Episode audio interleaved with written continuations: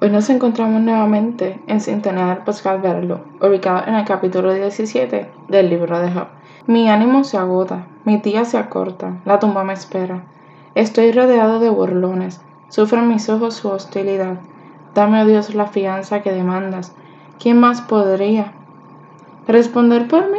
Tú has ofuscado su pensamiento, por eso no dejarás que triunfe. Quien por una recompensa denuncia a sus amigos, verá a sus hijos desfallecer. Dios me ha puesto en boca de todos. No falta quien me escupa en la cara. Los ojos se me apagan a causa del dolor. Todo mi esqueleto no es más que una sombra. Los justos ven esto y se quedan asombrados. Los inocentes se indignan contra el impío.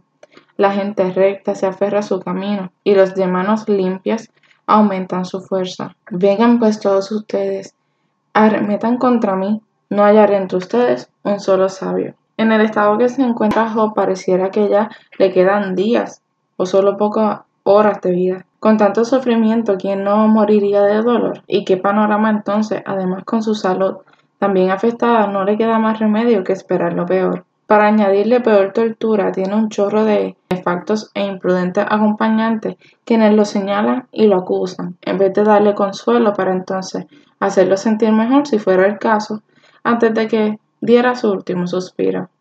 No les corcome la mente en que si muriera en estos precisos momentos, vivirían con el remordimiento que hicieron sus últimas horas de vida una terrible tortura. Job añora poder pagar para entonces ser así dejado libre.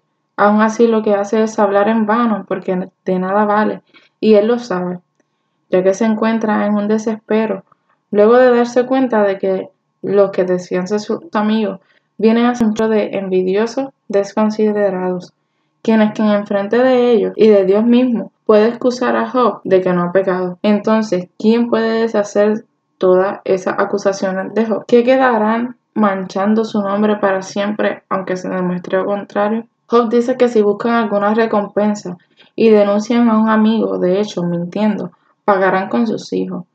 Nunca, nunca puede o podemos señalar porque no sabes cuándo tus hijos, sobrino o algún familiar caerá y no te quedará más remedio que bajar la cabeza ante quien señalaste y juzgaste.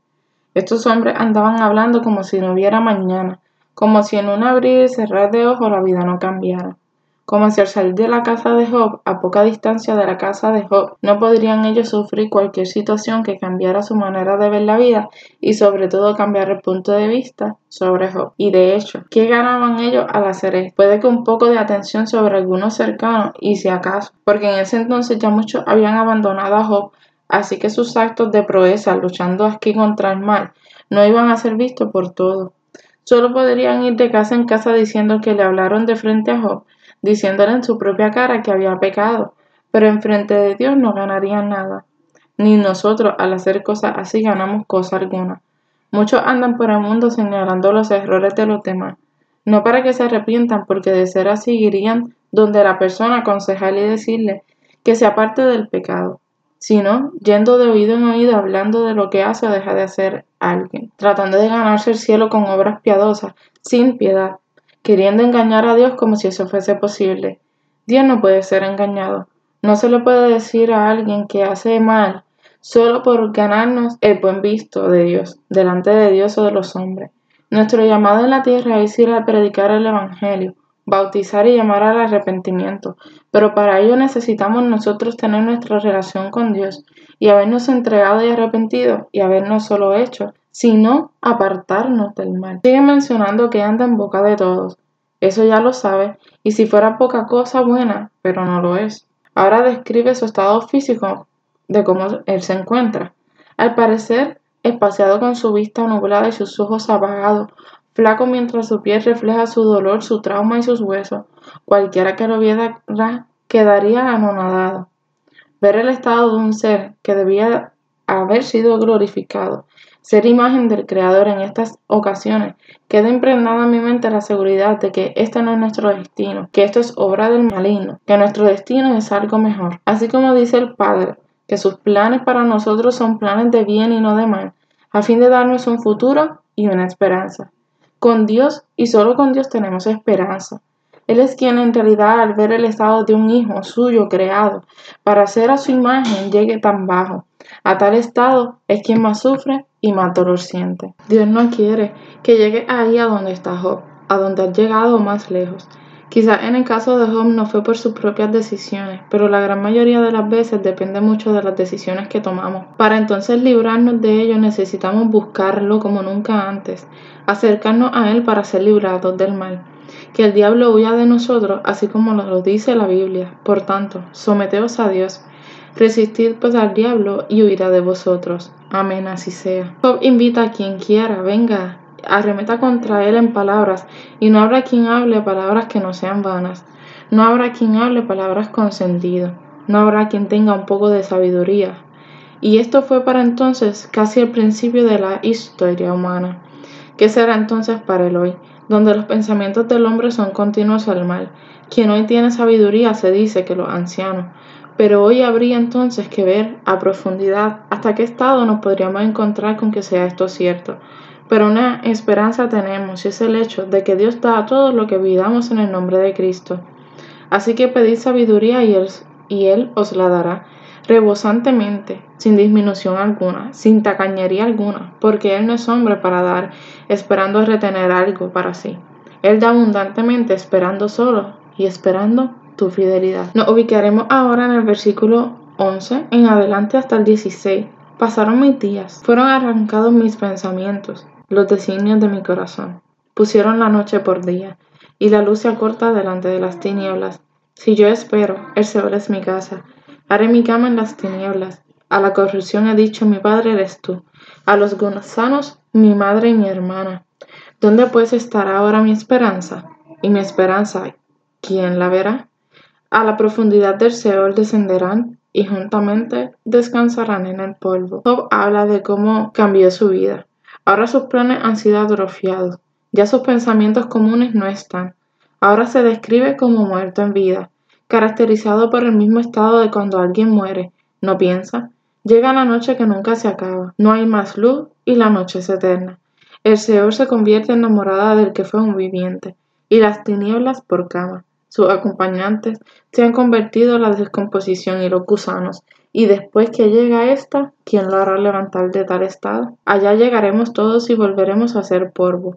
No hay quien nos libre de ello.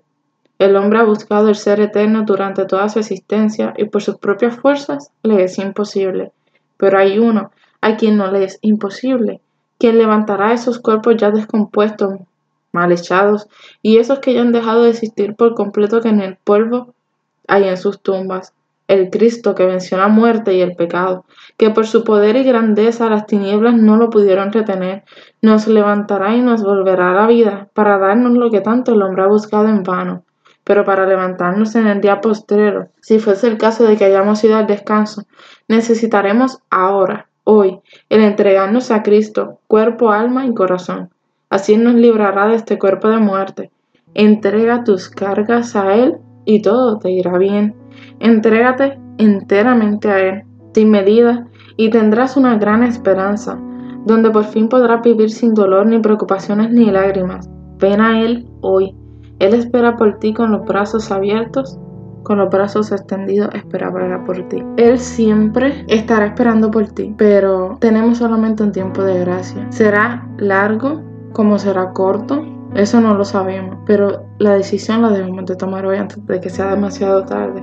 Y los invito a que oren conmigo, cerrando nuestros ojos y diciendo, Padre eterno y Padre bueno, te agradecemos, te alabamos y te glorificamos siempre. Te agradecemos por las palabras que a través de Job nos dan aliento, Señor. Hay veces que personas que quizás no lo necesitan, al tener la fuerza y esa relación contigo, la que hace que ellos se puedan sostener en situaciones así, puedan ser de ejemplo para los que no tenemos fuerza. Te pedimos que nos dé esa fuerza y esa relación que tenía Job contigo, que nos permitas sostenernos en el valle de la desesperación, en el valle de la angustia, en las situaciones de la vida, en, en cualquier situación que estén pasando. Te pedimos, Señor, que nos ilumines con tu Espíritu Santo y que nos salves, Señor. Y que por las cosas que hemos orado aquí sean cumplidas, Padre, en nosotros y en nuestra vida. Te pedimos hoy, Señor, por sabiduría, así como se la diste, Señor, a Salomón. Así como Cristo la tenía en la tierra, te pedimos que nos la dé abundantemente, nos dé sabiduría, nos dé tu Espíritu Santo y de igual manera nos salves, Padre Santo. Permitas que nuestros nombres puedan estar escritos en el libro de la vida y nos libres de todo pecado, de toda maldad nos perdone, Señor. Que en este día y para siempre podamos caminar contigo. En el nombre de Jesús. Amén. Y me despido diciendo, Dios te bendiga y te guarde. Haga resplandecer Dios su rostro sobre ti y tenga de ti misericordia. Dios a ti su rostro y ponga en ti paz.